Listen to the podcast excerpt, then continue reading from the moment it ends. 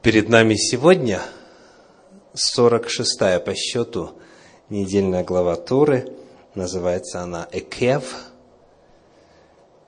С 12 стиха 7 главы книги Второзаконие, книги Деварим, и до 25 стиха 11 главы этой книги. Второзаконие 7, 12, 25, глава Экев.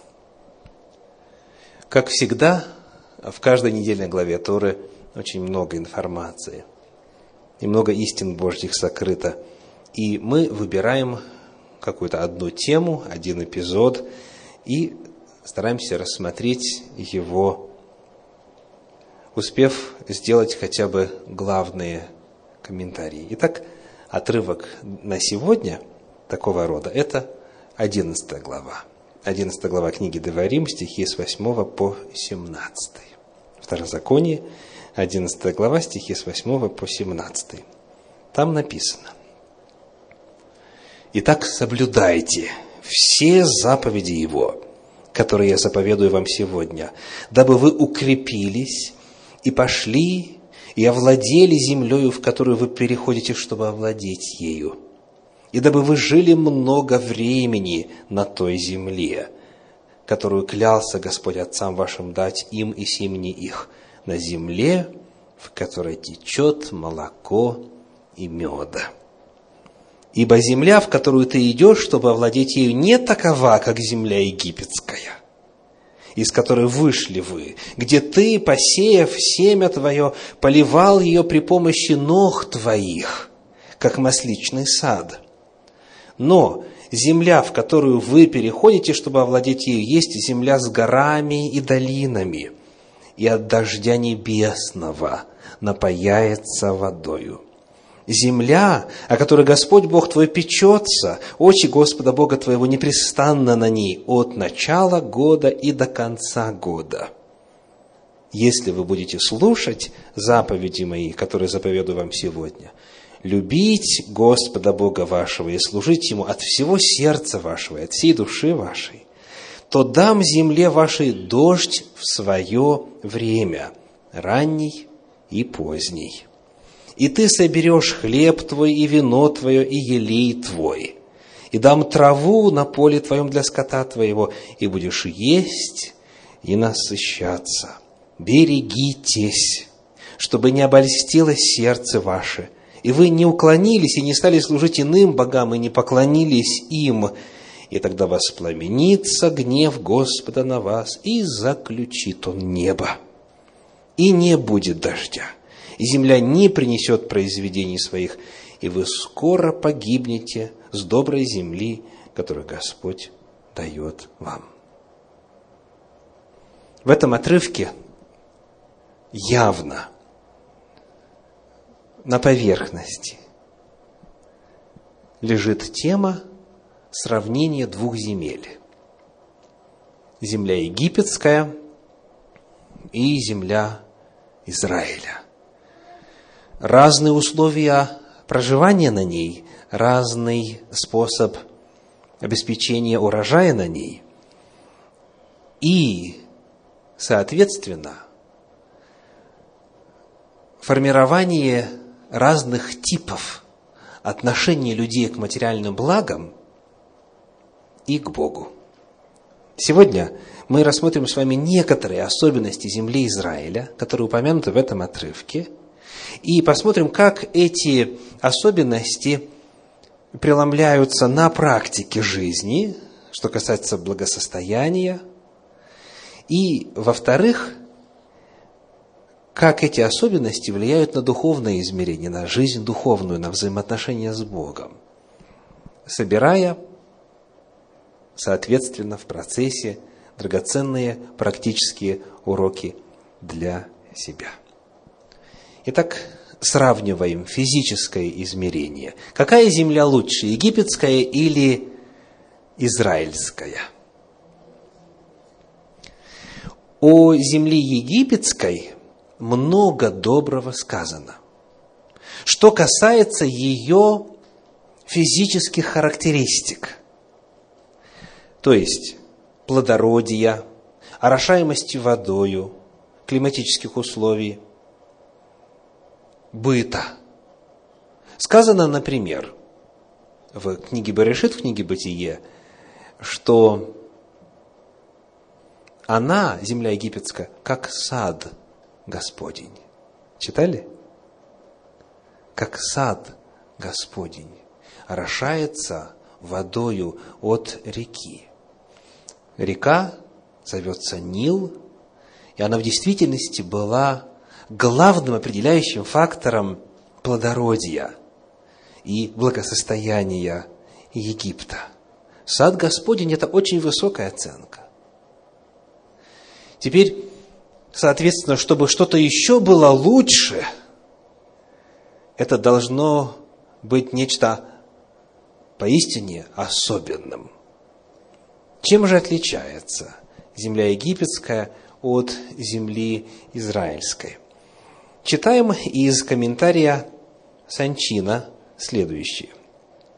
Египет славился своими богатыми урожаями, потому что берега Нила и его дельта были изрезаны оросительными каналами – Система использования разливов Нила и искусственного орошения создавалась в Египте столетиями и постоянно совершенствовалась. Одно из своих первых применений – колесо, изобретенное в Египте, нашло в устройстве для поднятия воды на поля. В отличие от земли фараонов, плодородие страны Кнаан полностью зависело от дождей. Вот главный сельскохозяйственный климатический фактор. Река, присутствие которой постоянно, и дождь, который может идти а может и не идти. Египет в действительности был богат и славился богатыми урожаями, как пишет комментарий Санчина, ввиду того, что египтяне очень умело, благодаря системе каналов и благодаря системе шлюзов, научившись поднимать воду на соответствующий а, уровень выше уровня реки, обеспечивали орошение всему, что высаживали, и, соответственно, богатые урожаи. Теперь сказано в нашем отрывочке, в 11 главе книги Второзакония, что земля, 10 стих, «Ибо земля, в которую ты идешь, чтобы овладеть ею, не такова, как земля египетская». То есть, не такова в смысле лучше или хуже. Земля Израиля, земля Кнаан лучше. И вот здесь я хочу познакомить вас с комментарием Раши, написанным в средние века. Сказано, это обещание было оглашено Израилю при исходе их из Мицраима, из Египта, ибо они говорили, быть может, мы не придем на такую же добрую и прекрасную землю, как эта. Потому что в Египте в действительности было хорошо. Что касается вот именно производства пищи. И вот когда этот вопрос стоял, а какой же будет та земля? Ведь невозможно было показать фоторепортаж или видеосъемку. Какой будет та земля? Бог говорит, та земля еще лучше даже, чем Египет. И дальше Раши пишет, обращая внимание на фразу откуда вышли вы? В 10 стихе сказано, как земля египетская, из которой вышли вы. Из какого именно места вышли израильтяне преимущественно? Из земли Гесем, Гошен. Так? Так вот, земля Раамсес, пишет Раши, на которой вы жили, а она есть лучшее, что на земле Мицраима, как сказано, на лучшем месте земли книге Берешит, 47 глава, 11 стих, когда э, Йосеф разговаривает с фараоном, он говорит, на лучшем месте земли египетской посели. То есть, даже она, вот эта земля Гошен, она, пишет дальше Раши, не может сравниться с землей Израиля. И дальше рассказывается, в чем главное отличие. Читаем в 10 стихе. Ты, то есть в земле Мицраим, посеяв семя твое, поливал ее при помощи ног твоих. То есть, если вдруг твой земельный участок оказался не на берегу Нила, то нужно очень сильно поработать, чтобы либо канал прокопать, а это вновь сопряжено с согласованиями всевозможными соседних участков, соседних землевладельцев и так далее, либо как, вот как израильтяне, ножками, поливал при помощи ног. То есть зачерпнул и понес. Вот сколько принес, столько и есть. То есть колоссальнейший труд.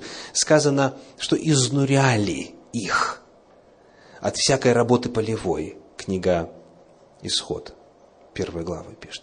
То есть эти полевые работы, вот этот процесс пешком донесения воды в действительности представлял собой колоссальную задачу и был весьма трудным.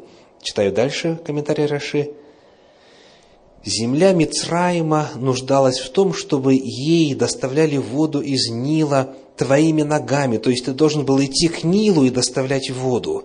Чтобы поливать ее, ты вынужден был лишать себя сна и трудиться. И только участки низинные получают воду, орошаются Нилом, но не те, что расположены выше, и тебе приходится поднимать воду снизу вверх. Однако эта земля, земля Израиля, от дождя небесного пьет воду.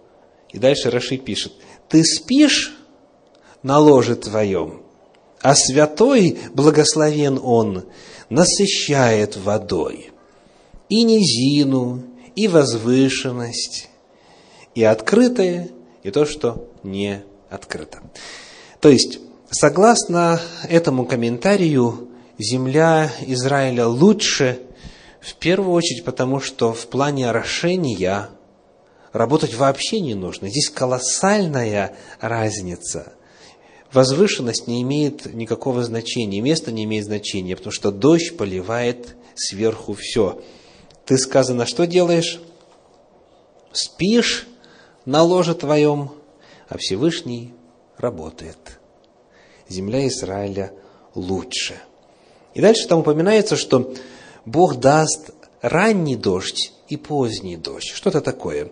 Вновь по комментарию Раши, ранний дождь – это дожди после сева, увлажняющий землю и семена. И Раши, соответственно, ссылается на более ранних э, комментаторов, на Сефрей в книге, в книге э, написанной и созданной несколько столетий до того, раздел Таанит 6а. И дальше поздний дождь – это дожди незадолго до жатвы, от которых зерно наливается в своих колосьях. То есть Всевышний предусмотрел все необходимое для того, чтобы сельскохозяйственный сезон был легким. Итак, мы разобрали э, в общих чертах главную разницу между тем, как э, в Египте добывали хлеб и все необходимое, э, произрастаемое землей для пищи, и как это делается в Израиле. Теперь, что это означает в духовном измерении. Чем жизнь в Египте отличается от жизни на земле Израиля. Я цитирую по комментарию Пинхаса Полонского, современный комментатор. «Живя в стране египетской, – пишет он, – человек привыкает опираться на естественные аспекты бытия – преклоняться перед физической силой, дающей ему власть над ними, ибо в Египте для орошения посевов он должен был, работая ногами, выкопать канал от Нила, по которому во время разлива вода поступала на его поле, и урожай находился в прямой зависимости от сделанной им работы – Страна же Израиля, продолжает исследователь, пьет воду от дождя небесного, цитата. Человек может копать, сеять, работать в поте лица, но после этого он все равно должен обращать свой взор куда? К небу. Он должен обращать свой взор к небу и ждать, будет дождь или нет. В стране Израиля физическая работа сама по себе не может служить залогом успеха, и человек должен научиться жить в надежде на божественную поддержку его дел. А эта поддержка дается тогда, когда человек живет правильно и достойно. Таким образом, опора на божественную помощь является тем стержнем, который помогает человеку и народу вести достойную жизнь. Когда мы говорим о духовном измерении различий этих двух земель, исследователи обращают наше внимание на то, что в стране Израиля человек самим своим образом жизни учится смотреть ввысь. И каждый сельскохозяйственный сезон снова убеждаться в том, что не все в его силах. В Египте прокопал, и вода есть что Нил здесь, Нил не пересыхает. Большой разлив хорошо, маленький разлив хуже, но вода все равно есть. Значит, урожай обеспечен. В земле Израиля не все от тебя зависит. И это заставляет человека обращать свой взор к Богу. Дальше Пинхас Полонский пишет – в Египте тот, у кого было больше силы, больше рабов, больше машин, тот мог выкопать канал больше длины, полить большую площадь и получить больший урожай. В Израиле же сила никогда не была определяющим фактором. Здесь можно иметь очень много силы, и тем не менее никакого урожая не получить. Земля египетская воспитывает человека в духе опоры на естественные аспекты бытия, в духе преклонения перед силой, обеспечивающей власть над этими аспектами бытия. В отличие от этого земля Израиля учит человека, что сила при всей ее необходимости еще далеко не все.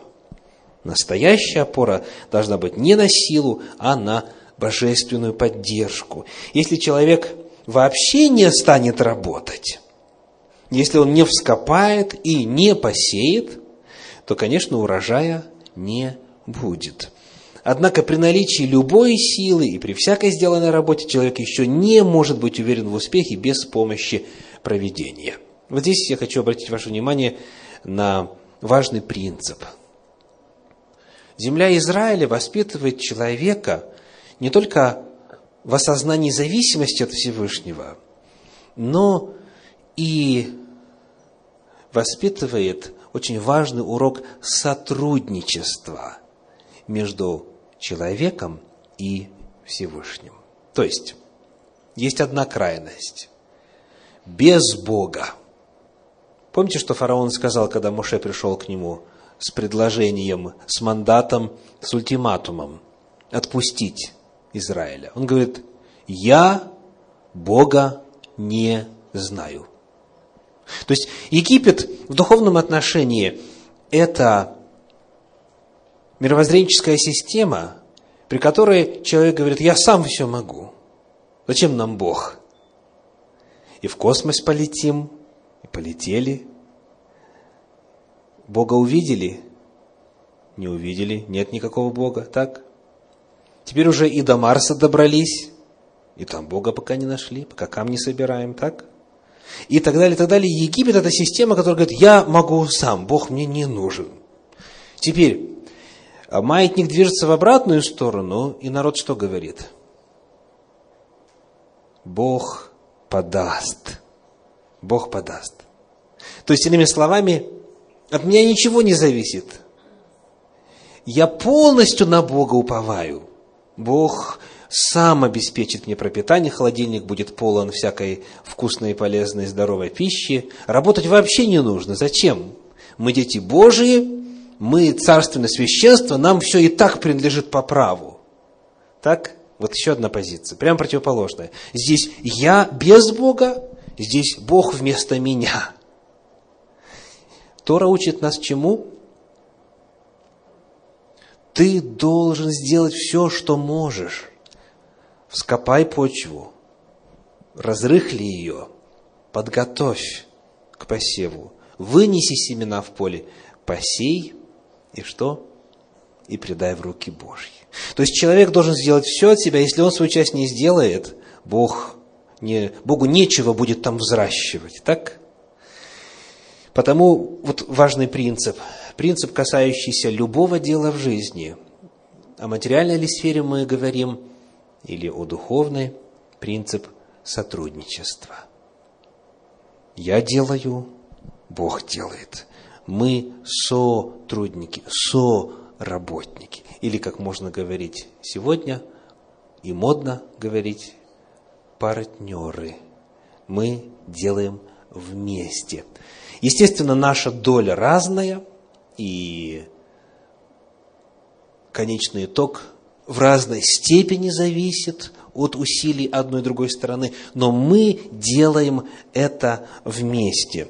Сотрудничество человека и Бога – вот еще один очень важный духовный урок, который открывается в том, как Бог устроил погодные условия и способ добывания хлеба в земле Израиля и привел туда народ свой, чтобы этим важным уроком его научить. Помните ли вы, каким образом обстояло дело с манной в течение 40 лет в пустыне? Что зависело от Бога, что зависело от человека? Бог обеспечивал, что манна каждое утро являлась на поверхности земли, а человек обеспечивал собирание ее до того момента, пока роса не поднимается, потому что потом все исчезает. Недостаточно только лишь Божие деяние, а человеческие деяния вообще не имели бы никакого смысла, потому что нечего было бы собирать, если Бог бы не подал этот хлеб. Вновь принцип сотрудничества. Бог делает свою часть, человек делает свою часть. И одно другое не заменяет, и одно без другого невозможно. Напомните ли вы эпизод, когда Иешуа, Иисус Навин, Иешуа бен Нун воевал с Амаликом, благодаря чему была победа одержана. Книга Исход, книга Шмот, 17 глава, стихи с 8 по 11. Исход 17 глава, с 8 по 11. «И пришли амаликитяне и воевали с израильтянами в Рефидиме. Моисей сказал Ишуа, выбери нам мужей и пойди сразись с амаликитянами. Завтра я стану на вершине холма, и жезл Божий будет в руке моей. И сделал Иисус, сказал ему Моисей, и пошел сразиться с амаликитянами, а Моисей, Аарон и Ор взошли на вершину холма. И когда Моисей поднимал руки свои, одолевал Израиля, когда опускал руки свои, одолевал Амалик. В конечном итоге сказано, и не сложил Иисус Амалика с трем меча. Благодаря чему? Благодаря острию меча или благодаря Богу? Какой ответ? Благодаря и тому, и другому. То есть Бог мог непосредственно манну небесную в желудке посылать своему народу в пустыне, правда? Вот была бы благодать. Можно было сделать э, ненужным процесс пищеварения вообще со всеми сопутствующими э, процессами – можно было амаликитян поразить, вызвав одного ангела всего-навсего, как это было позднее в истории Израиля, когда 175 тысяч были поражены в одну ночь. Но Бог желал научить свой народ, что они должны делать все, что могут со своей стороны, прикладывать свои усилия, насколько это возможно, и понимать, что этих усилий даже и на сотую долю недостаточно, чтобы дело довести до конца, что все-таки Бог Бог обеспечивает победу, но Бог желает, чтобы человек соучаствовал, сотрудничал с ним. Рассказывают в этом отношении историю об одном человеке, который попал в бедственное положение. А именно, по телевидению загодя предупредили о том, что будет наводнение в том районе, где он жил. Наводнение серьезное, крупное, так что и крыши домов покроются, и нужно спасаться как можно скорее. Конечно же, это вызвало, как то бывает, панику, переполох, хаос. Все собираются, и самое ценное и ищут средства и способы спасения, плоты, лодки и все, что плавает и так далее. И вот этот человек, получив от Бога особое откровение, вел себя по-иному. Дело в том, что Бог явился ему и сказал, я тебя спасу. Не переживай, я тебя спасу. Ну и вот, проходит время, уже почти все эвакуированы, и приплывает лодка, крупная лодка спасательная, и человека зовут сесть в нее. Предупреждаю, что скоро этот шанс не повторится. И он говорит, не переживайте вы, Бог меня спасет. Прошло время, вода поднялась еще выше, он уже залез на крышу дома, и проплывавший мимо сосед на плоту снова предложил ему помощь, говорит, запрыгивай, потому что погибнешь. Он говорит, я уверен и на Бога полагаюсь, Бог меня обязательно спасет. Ну и уже когда последняя помощь ему была предложена, когда он уже фактически стоял по шею в воде на крыше своего дома, он дал тот же самый ответ. Ну и, как говорят народе, Богу душу в конечном итоге отдал. То есть утонул. Утонул. И вот, представ пред э, Божьим престолом, престолом, он выдвинул Богу обвинение. Я так на тебя надеялся, я так тебе молился, и ты дал свое слово, что меня спасешь, и не спас. И, ну, вы, наверное, знаете Божий ответ, да? Он говорит, я трижды посылал тебе спасение. Я трижды тебя спасал, но ты ни одним способом не воспользовался. Как Бог проявляет себя в нашей жизни? Ответ – миллионами путей. Миллионами путей. Человек должен делать свое дело, Бог делает свое дело. И именно сотрудничая с Богом, человек обретает благословение. Таким образом, нужно и молиться, и трудиться. Нужно и на Бога полагаться, нужно и работать. Этому учит Тора, этому учит все священное Писание. Господь говорит нам в этом недельном отрывке, если вы, придя на землю, которую я даю вам, будете слушать заповеди мои, которые заповедую вам сегодня, то дам земле вашей дождь в свое время, ранний и поздний, и ты соберешь хлеб твой, и вино твое, и елей твой, и так далее. Бог обещает благословение. На каком условии? На условии послушания. То есть, само собой, человек делает, что от него возможно. И вот теперь, когда мы говорим как обретается Божье благословение? Есть условия соблюдения заповедей Божьей, соблюдения воли Божьей. Но здесь очень важно нам отметить природу этого соблюдения, природу этого послушания. Обратили вы внимание, как Бог ожидает от своего народа соблюдения заповедей? Каким образом? Это 11 глава, 13 стих. Книга Второзакония, 11 глава, 13 стих если вы будете слушать заповеди мои, которые заповедую вам сегодня, любить Господа Бога вашего и служить Ему от всего сердца вашего и от всей души вашей, то тогда сказано, дам земле вашей дождь и так далее. То есть, Тора не проповедует законничество, Тора не проповедует бартер человека с Богом. Речь не идет о том, что вот человек должен соблюдать определенное число заповедей, и Бог ему за это дает благословение. Нет, не так. Есть зависимость между соблюдением заповедей и благословением, но Тора не предлагает нам путь закончества. Почему? Потому что сказано, если вы будете любить Господа Бога вашего от всего сердца вашего и от всей души вашей. Иллюстрация Какова разница между пожарником, который спас человека из горящего дома, и соседом, который сделал то же самое? Для первого это работа. он так деньги зарабатывает. Он должен это сделать, потому что если не сделает, уволят, значит не будет хлеба на столе, так? Второй это сделал. Как? Из-за чего? Из-за любви, из сострадания, из желания помочь. То есть он жизнью рисковал не за плату, не потому что надеялся что-то заполучить. Нет, это потому что у него взаимоотношения с этим страждущим были, потому что он жалеет его. Так вот, когда Бог говорит о том, что за соблюдение заповедей придет благословение, Он говорит, в том случае это придет, если ты меня любить будешь.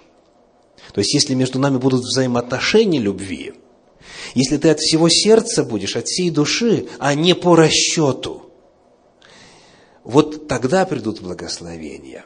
Вот тогда будет дождь и все материальные блага. Итак, условием является соблюдение заповедей, но соблюдение заповедей с целью получить благословение не срабатывает, потому что это есть служение самому себе, это эгоизм, это не служение Богу. И Бог это прекрасно знает и чувствует, и ему крайне неприятно, когда ему служат только ради того, чтобы что-то от него заполучить. Это не взаимоотношения, это сделка. Сегодня, делая беглый обзор прочитанных в самом начале стихов из 11 главы книги Деварим, книги Второзакония, мы по ходу отметили несколько очень важных практического характера уроков. Вот они. Бог желает своим детям лучшего, чем они имеют сейчас. Если в Египте было хорошо, как в саду Эдемском – и они жили в лучшей земле Египта.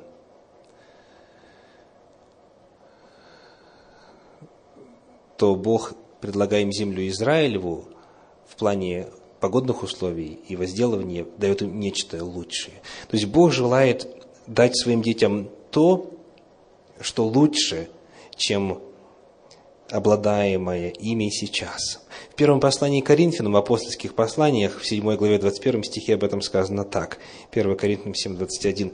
«Рабом ли ты призван? Не смущайся.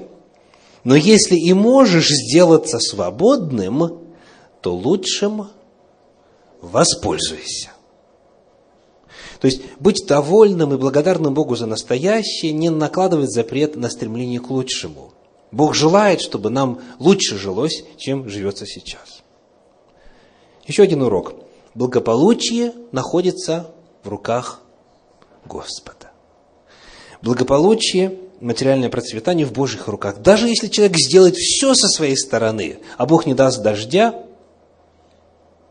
усилия будут напрасны. Этому учит этот отрывочек. Бог есть истинный источник всех благ.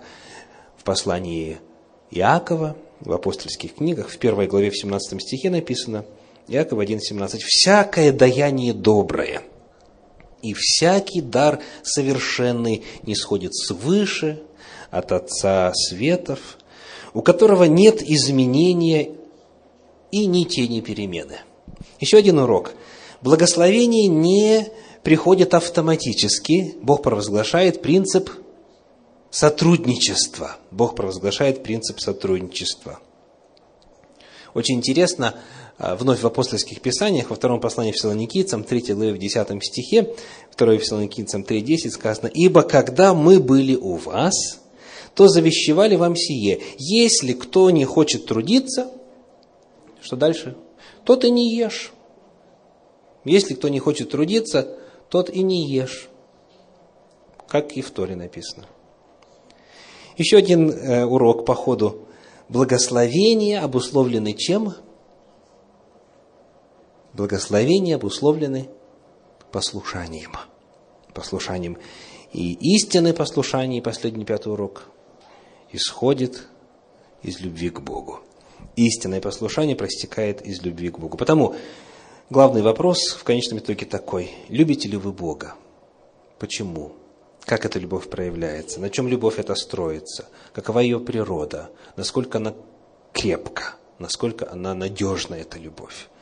Желаю, чтобы уроки, которые мы с вами извлекли сегодня, и многие иные, которые появились в вашем сознании вовремя, рассуждения над этим отрывочком, они укрепили веру вашу, зажгли вновь желание быть ближе к Господу.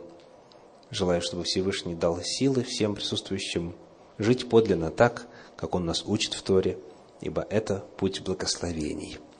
Аминь.